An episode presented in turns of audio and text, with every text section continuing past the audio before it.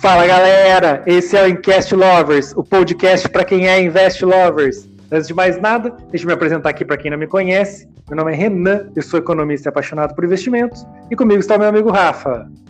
Fala galera, bom dia, boa tarde, boa noite. Eu sou o Rafa, coach palestrante e mais um Invest Lovers. Tamo junto aí, como sempre, nessa resenha sobre a educação financeira e a inteligência emocional. Vamos nessa, Renan? Vamos nessa, Rafa. Então, galerinha, quem nos acompanhou aí nessa terceira temporada, né?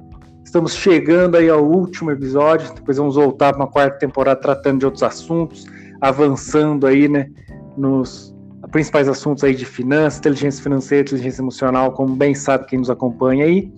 É, no episódio anterior a gente falou, começou a tratar sobre investimentos em imóveis sobre umas formas mais questionáveis aí, né? A gente se deteve a, aos com financiarização, que são os consórcios, né? Tem algum tipo de financiarização implícita aí, né? Falamos bastante de é, imóveis, investimentos em imóveis que são questionáveis por ter questões legais, né? É, como investimento em leilões, quando você não observa documentação. Então, vale muito a pena você retomar o episódio anterior e principalmente tomar toda a temporada se você quer investir em imóveis tanto para casa própria como para investimento. Essa parte final da temporada foi mais para imóveis para investimento, mas no começo a gente falou ali bastante sobre investimentos em imóveis em geral, investimentos em imóveis para moradia, né? Então vale a pena retomar toda a temporada, fazer um intensivão em quem investir em imóveis, tá? E a gente falou também, mais especificamente do, último episódio, então a gente falou sobre essa questão, falou da questão das, é, das questões legais aí, né? E que elas são excluídas se você faz uma due diligência correta, né? Se você se utiliza do serviço de advogados, consultores imobiliários, né? Não negligenciar a sua ignorância em não ter uma expertise imobiliária, que é algo próprio, né? É, você não, se você não trabalha nesse ramo, você não está tendo contato ali com o setor imobiliário, então você ir meio é, inocente ali, já entrando nesse, nesse meio sem uma consulta de um profissional, pode te fazer uma presa fácil, né? A gente tratou bastante disso no episódio anterior. E agora, nesse episódio, a gente falar principalmente continuando falando sobre investimentos questionáveis em imóveis aí, né? Agora sem financiarização. É, e como a gente falou quando tratou de investimento em leilão de imóveis, né? Não existe almoço grátis, né? E hoje o, o imóvel sem financiarização aí é o famoso imóvel na planta, né? Muita gente sonha com casa própria através do imóvel na planta. E como eu falei no caso dos leilões, como eu falei, é, que, que, eu falei que não tem almoço grátis, né? Imóvel, é, imóvel na planta, assim como no caso do leilão, também é mais barato porque tem mais risco, né? É como eu sempre brinco quando o pessoal vem falar para mim sobre imóvel na planta, eu sempre brinco, né? Que no imóvel na planta, o, a incorporadora lá, né? O empreendimento, né? Ele vai pegar o seu dinheiro para construir o seu imóvel para você e vai tirar um pouquinho para ele. Então não é que o imóvel é mais barato, né? Ele está passando o risco que é da incorporadora, o risco original é do construtor, né? Ele passa para você.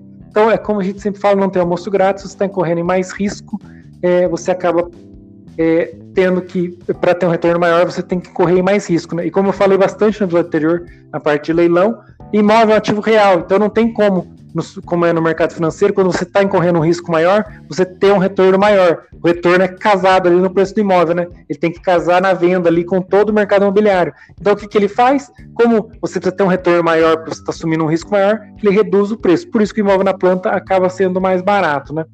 É, como eu, eu, venho falando e eu avisei há dois episódios atrás, quando eu introduzi né, é, o, o, insight aí, o pensamento, que é o paradoxo das roletas, a gente vai usar para quase toda a classe de ativo. Agora nos imóveis eles são muito presentes, o paradoxo das roletas, que eu brinquei que tem, que tem a roleta do cassino, né, que é quando você tem um risco pequeno ali de dano pequeno, que você joga um dinheirinho brincando e, e acaba, é um risco grande de ter um dano pequeno, porque é, é muito pequena a chance de você ganhar então, quase certamente você vai perder aquele dinheiro que você está pondo. E tem um outro é, risco que você incorre, que é o risco que eu brinco da roleta russa, que é a outra roleta, né?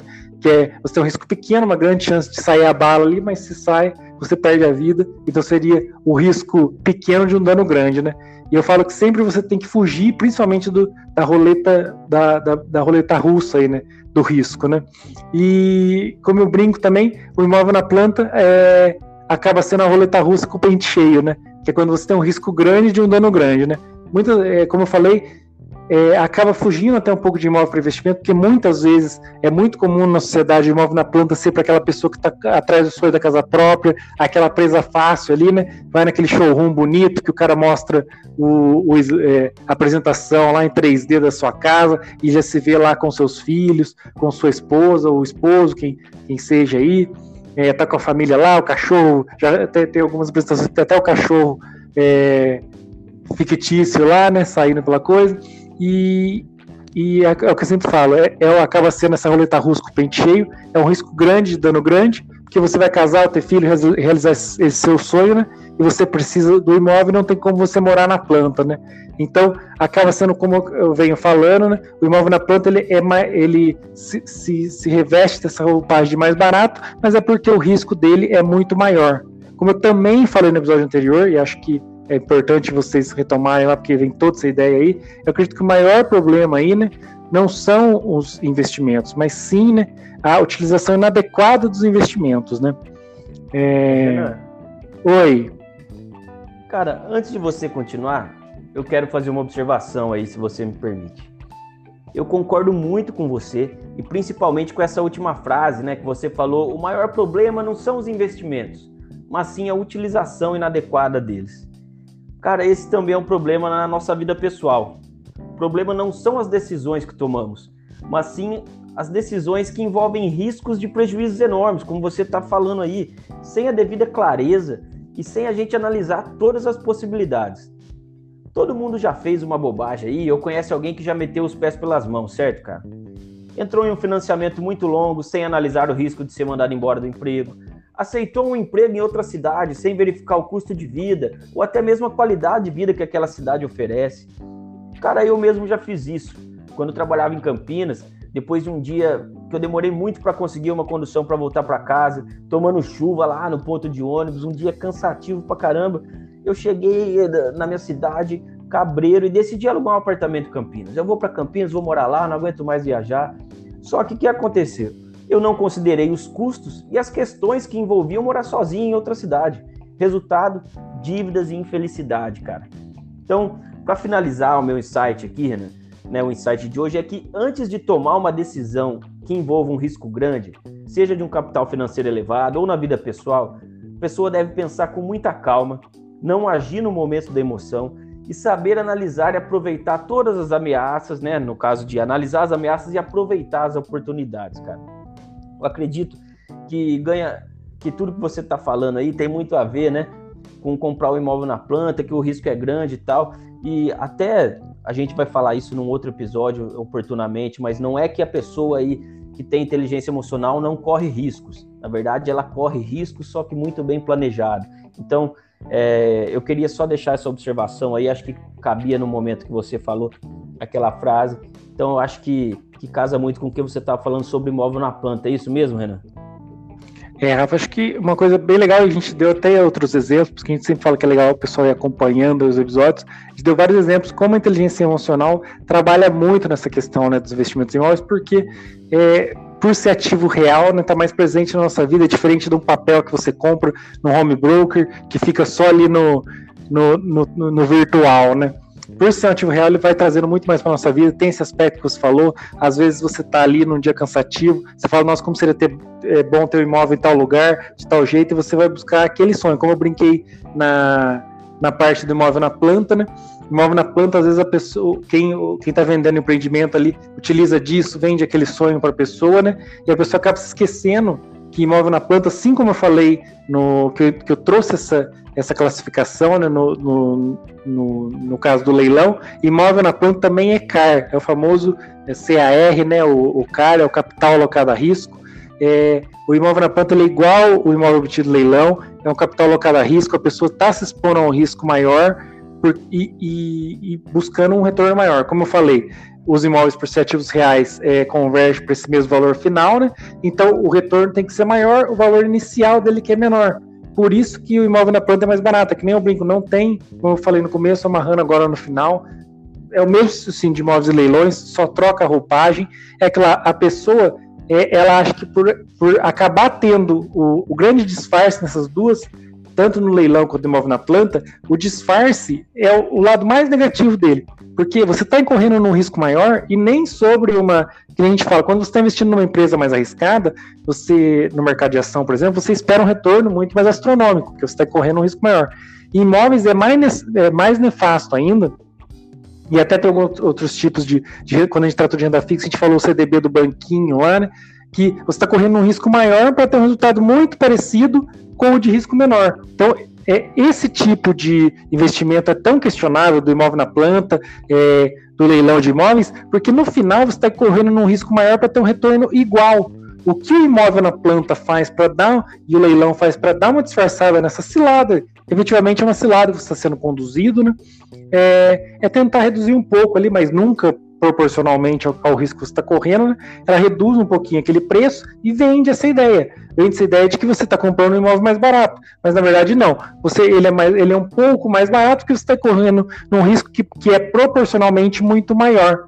É, como eu falei também na questão do, do leilão, o imóvel na planta vai fazer sentido numa única situação, que é para aquela que envolve menos de 0,0001% da população, é bem restrito, é aquela pessoa que tem muita expertise imobiliária, tem um elevado portfólio, não só de imóveis, mas de outros, vários tipos de, de investimento, é, como você me brinca, diversificado em milhares de milhões.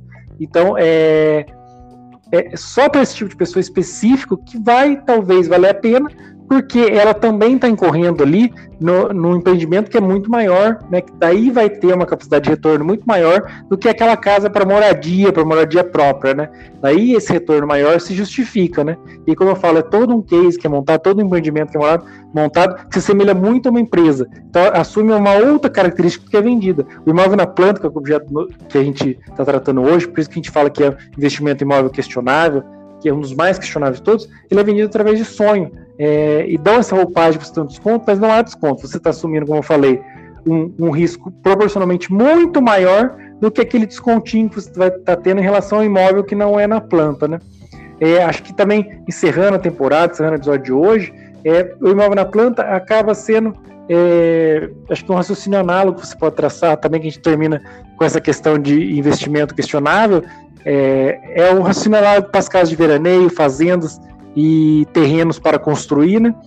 Que é, é essa questão de que você acaba tendo, é, você acaba entrando nesse, nesse tipo de, de imóvel, é, como ele, como novamente, ele converge para um, ele converge para um retorno igual, porque por ser ativo real ele acaba conversando no final com todo o mercado, você acaba tendo algum tipo de descontinho ali, mas está assumindo um risco maior. Você não, não, consegue dar uma vazão igual a um imóvel com uma boa localização, é, comercial ou para moradia a uma casa de veraneio, a uma fazenda. O terreno para construir você acaba incorrendo no mesmo risco de imóvel na planta, você assumindo todo aquele risco da construção.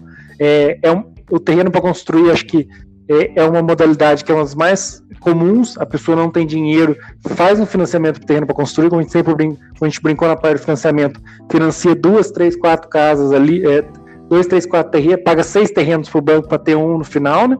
E depois disso ainda tem que correr todos esses riscos, que é igual ao imóvel na planta, para terminar tendo um imóvel que seria igual se não comprasse no mercado secundário, né? A gente fala que é comprar no mercado imobiliário o imóvel já pronto, né, Rafa?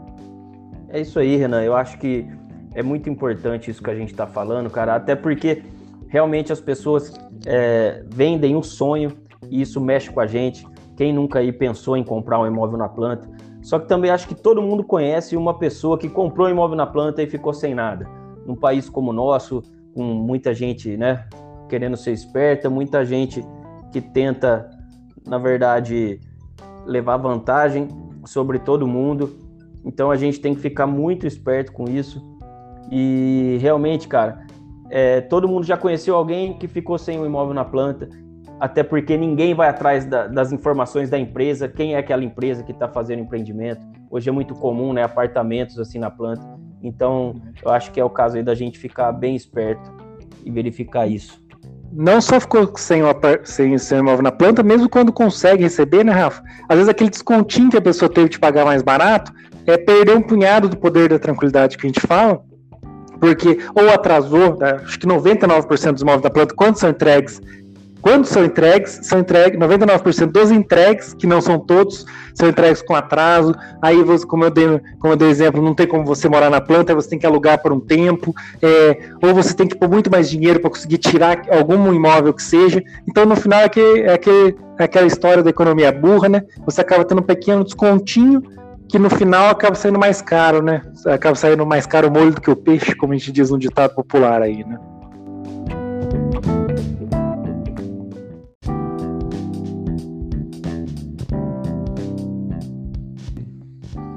É, Renan, é o que comentamos no episódio anterior, né? De querer ser o espertinho, ou até mesmo no episódio de hoje, de comprar aquele sonho, né, cara? Mas eu acho que deu pra gente passar legal aí um panorama de imóveis, cumprimos o objetivo dessa temporada. Então eu queria deixar meu agradecimento aí a você que nos acompanhou até agora. Muito obrigado. Logo, logo a gente está de volta aí com a quarta temporada. E é isso, meu muito obrigado. Segue aí rafaelfrancato.coach lá no Instagram, Rafael Francato Assunção no LinkedIn e o Power Mindset. Valeu, galera. Um abraço. Então acho que é isso aí, né, Rafa? Encerrando o episódio de hoje. Queria deixar minhas redes aí. É, investe, investe Lovers aí no, no YouTube para quem quiser acompanhar análise de empresa, análise de FII. Investe.lovers no Instagram, Investe Underline Lovers no Twitter.